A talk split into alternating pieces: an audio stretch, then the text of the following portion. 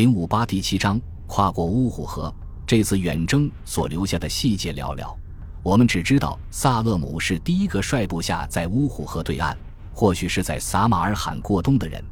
这支部队先进攻了花剌子模地区，在那里收取了贡税，之后入侵了粟特，并在那里停战议和。根据布哈拉的传说，萨勒姆进攻了布哈拉城，并逼迫当地的女王可敦求和，但关于此事的细节记载十分混乱。萨勒姆随军带着他的妻子，他在撒马尔罕生下了一个儿子。为了纪念孩子的出生地，他给其取名为苏格迪。他遣使告知粟特领主的妻子，请求他为新生儿赠送一件小礼物。于是对方便将自己的宝冠赠给了他。阿拉伯军撤退时，萨勒姆的妻子带走了这顶宝冠。这表明当时阿拉伯和伊朗上层贵族之间的关系并不总是敌对的。而且敌对双方的妻子之间相互交往也是平等的，尽管历史并没有记载这位粟特王后在永远失去宝冠后究竟作何反应。由于六百八十三年叶奇德一世哈里发去世后，一场分裂帝国的内乱就此爆发，萨勒姆继续征服河中地区的一切计划不得不戛然而止。萨勒姆的家族曾是过世哈里发的首要支持者。如今，他准备放弃呼罗珊，重回西部，在继承乱局中奋以悲耕。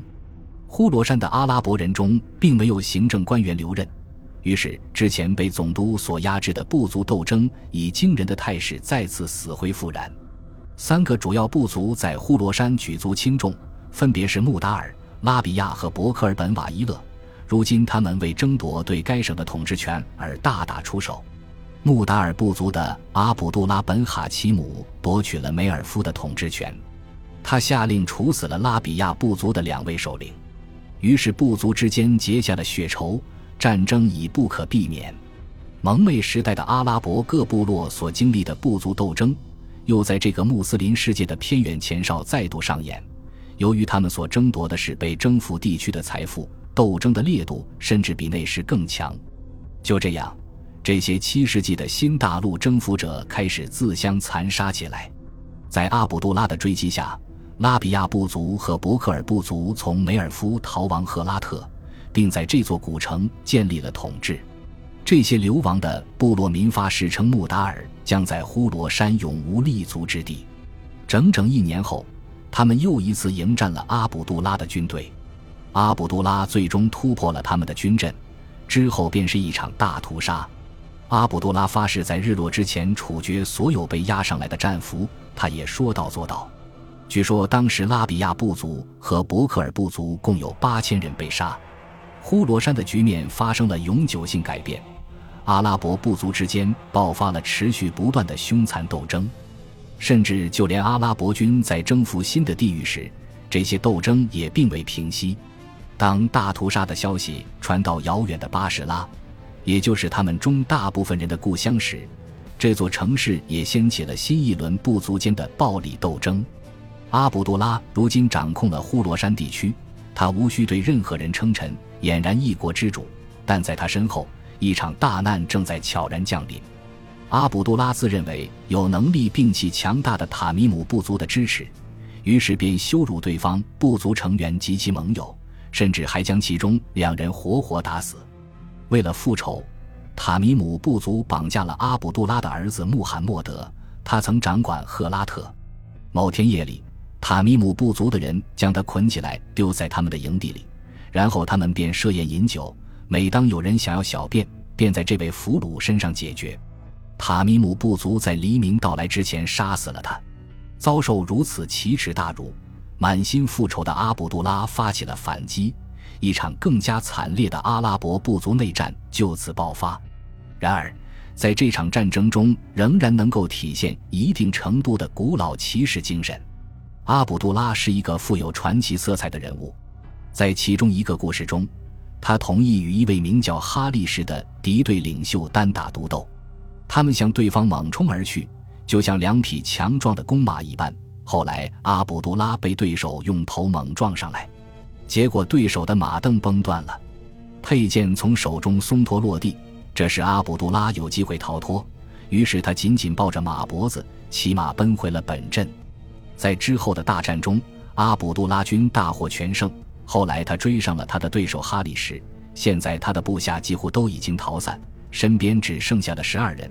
他们在一座破败的堡垒中固守，决心据险自保。阿卜杜拉提出了和平条件，要求敌人从此离开呼罗珊，他将给他们提供四万蒂纳尔，并替他们偿清欠款。正当他们商讨条件时，阿卜杜拉头上的绷带松落下来，这道绷带包扎的正是决斗中留下的伤口。于是哈里什弯下腰捡起绷带，重新为他包扎好。你下手比昨天摸我的时候轻多了，阿卜杜拉戏谑道。而哈利什则回击说：“如果不是马镫断掉了，他就要挥剑把阿卜杜拉的牙齿击个粉碎。”然后他们大笑着分别了，就像任何一个贝都因勇士一样。哈利什后来为这次个人决斗做了一首诗：“我整日整夜手持长矛，右手手骨已脱臼变形。两年来，我未曾在任何床榻合眼休憩，只在岩石上枕着拳头安眠。”我的铁甲即是睡袍，当夜深入梦时，高头大马的马鞍便是我的被单。贝都因人就是这样纪念他们的英雄的，他们崇尚坚韧、独行、自强、勇猛的特质。正是这种精神支撑着阿拉伯军一路征服到了中国的边境。然而，对于那些杀死他儿子的凶手，阿卜杜拉可没心情开玩笑，他急功猛进。不知疲惫地追击着仇敌，敌人则躲进了穆尔加布河畔小镇梅尔夫鲁德的泥砖堡垒里。守军由一个叫祖海尔的将领指挥，他十分勇猛且热爱冒险。祖海尔沿着干涸的河床布下伏兵，企图对阿卜杜拉军发起突击。他发誓说，如果突破不了阿卜杜拉的军阵，他就与妻子离婚。阿卜杜拉曾一度命令部下在毛尖加装弯钩。以此来勾住祖海尔的锁甲，一举将他拖倒在地。作战时，四只钩矛结结实实地勾住了祖海尔的盔甲，但他履历惊人，没人能够拖得动他。他一个人拖走了长矛，然后用力一扭，将长矛从敌人手中甩脱出来，就这样返回了城堡。长矛钩在他的铠甲上晃荡着，成了他的战利品。长达一年的围城战造成了一定伤亡。最终，残余敌军不得不向阿卜杜拉投降。当时，祖海尔催促将士们出城奋战突围。他声称他们的目的地是一千公里外的米尔巴德，即他们的家乡巴士拉城中心的大广场。然而，守军中闻声应者寥寥，他们中大多数人选择献城投降，祈求阿卜杜拉的宽恕。于是，他们打开城门，撤下了武装，然后。他们被捆住双手，押到阿卜杜拉面前。根据故事描述，阿卜杜拉原本想要宽恕他们，但他幸存的儿子穆萨此时正站在他旁边，不满地告诉父亲：“假如你宽恕他们，我就伏剑自杀，让剑锋从我的脊背穿出来。”于是，这些俘虏被依次以阿拉伯人传统的处刑方式处决了，即用利剑干净利落地从后颈斩首处决。由于阿卜杜拉的部下从中求情，只有三个人获得了宽恕。当轮到祖海尔时，阿卜杜拉想要饶他一命，甚至还想给他封一块的供他居住。我们岂能杀死一个像祖海尔一样的人物？要是杀了他，谁来与穆斯林的敌人奋战呢？谁来保护阿拉伯人的妇女呢？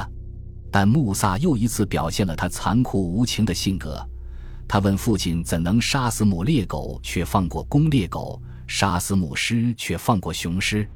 在这片偏远而险恶的土地上，复仇的需求要比阿拉伯人的安全更加重要。”他还说：“如果祖海尔曾参与谋害他哥哥，那么他会为了复仇，甚至不惜杀死自己的亲生父亲。”于是，阿卜杜拉的意志又一次被他固执复仇的儿子动摇了。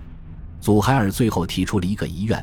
他希望自己被单独处决，而非与普通战俘一道处死。我曾命令他们带着荣誉奋战至死，要他们抽出佩剑出城与你们搏斗。凭真主起誓，假如他们真的那样做了，他们可要把你的这个小儿子吓个够呛，担心自己的性命不保，也要别人来替他复仇呢。于是他被押到一边单独斩首了。在此之前。内战正席卷着叙利亚与伊拉克地区，这里是阿拉伯帝国的中心地带。阿卜杜拉则在呼罗珊割据自立。然而，到了六百九十一年，五麦叶王朝哈里发阿卜杜马立刻牢牢控制了大马士革的局势，并决心在帝国境内重建中央政府的统治。他计划在呼罗珊建立有效统治，并掌控当地桀骜不驯的阿拉伯战士。一开始，他对阿卜杜拉发起了谈判，向他致信，提出了十分优厚的条件。此后七年内，他可以享受该省份的全部收入，以供饮食。但阿卜杜拉过于自负狂妄，并没有把谈判条款看在眼里。他命令来使吞下哈里发的来信，以示轻蔑。于是，哈里发开始拉拢阿卜杜拉在呼罗珊境内的潜在对手，怂恿他们起来反抗阿卜杜拉的暴政。阿卜杜拉终于开始惊慌失措，于是他撤离梅尔夫城，企图去往提尔米兹与他的儿子穆萨会合。但他在路上遭遇了敌人的截击。这场战斗于当天中午结束，最终阿卜杜拉被一只长矛钉在了地上，而一个敌人坐在他的胸口，准备结果他，为自己死去的兄弟复仇。阿卜杜拉此时尚未断气，他对敌人吐了一口痰，然后轻蔑地说：“他的兄弟只是一介农夫，他的命还没一捧枣核值钱，而他自己阿卜杜拉则是穆达尔部族的族长。”带着临终时的轻蔑。他被杀死，并被割下了首级。据一个当地人报告，他看到阿卜杜拉的尸体被捆在了一头骡子的身侧，而另一侧捆了一块石头以保持平衡。阿卜杜拉的首级则被送去面城哈里发。显然，当时有很多人庆贺他的败死，但他自己部族的成员却因失去了一位勇猛慷慨的领袖而悲痛不已。如今止于狗吠。他们中的一位诗人哀叹道。你死后，大地之上再无尸后。感谢您的收听，喜欢别忘了订阅加关注，主页有更多精彩内容。